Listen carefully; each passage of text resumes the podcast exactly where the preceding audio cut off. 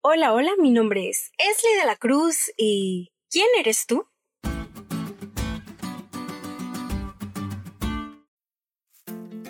Cuando entramos a una escuela o algún grupo social, se nos hace la pregunta que acabamos de escuchar. Desde el kinder llevo respondiendo esta pregunta de la siguiente forma. Hola, mi nombre es Esli de la Cruz, tengo 19 años, nací en Tijuana, me gusta cantar y bla, bla, bla. Pero, ¿cuántas veces hemos reflexionado en la gran pregunta que acabamos de hacer y en quiénes somos en realidad? Justo ayer comencé mis cursos propedéuticos o de inducción a la universidad y me hicieron esa pregunta. Me quedé pensando mucho porque nos dijeron que no respondiéramos como mi ejemplo de antes, sino que dijéramos quiénes somos realmente. A lo que yo me quedé vagando un rato, pensando quién soy, y sí, tardé unos 10 minutos pensando y buscando cosas en mí que normalmente no noto.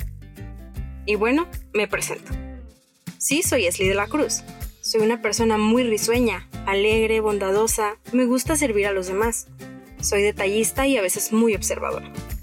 Me estreso fácilmente, suelo procrastinar algunas cosas, batallo con mi carácter, me molesta que me cambien mis planes, me gusta recibir cariño y sobre todo darlo. Para identificar cada una de esas cosas, créeme que tardé mucho. Pero ahora te lanzo la pregunta a ti. ¿Quién eres tú? Sé que por este medio no puedo escucharte, pero me encantaría conocer tu respuesta. Así que si gustas, puedes comentar la imagen del día de hoy en el perfil de Facebook de eSchool. Y esta pregunta tiene mucho que ver con la lección de hoy. José se encontraba en una situación muy triste y desesperante.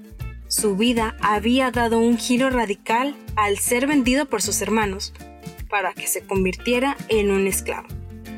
Si José hubiese respondido esta pregunta cuando vivía aún con su padre, de seguro la respuesta sería, soy un gran hijo, cuido muy bien de las ovejas, soy valiente, respeto a mis padres y muchas cualidades más. Pero ahora que era esclavo, ¿qué iba a responder? La lección dice, José aprendió la lección que todos debemos aprender. Si dependemos de los demás para que nos digan cuánto valemos o quiénes somos, entonces preparémonos para un camino difícil y lleno de confusión, porque no todos apreciarán quiénes somos ni cómo somos.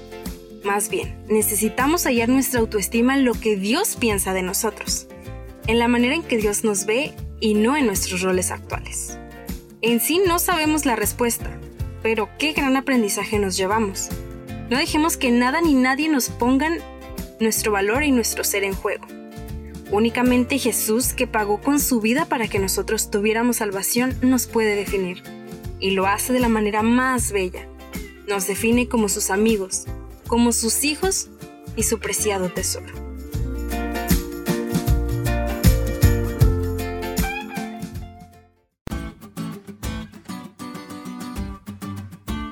¿Te diste cuenta lo cool que estuvo la lección? No te olvides de estudiarla y compartir este podcast con todos tus amigos. Es todo por hoy, pero mañana tendremos otra oportunidad de estudiar juntos.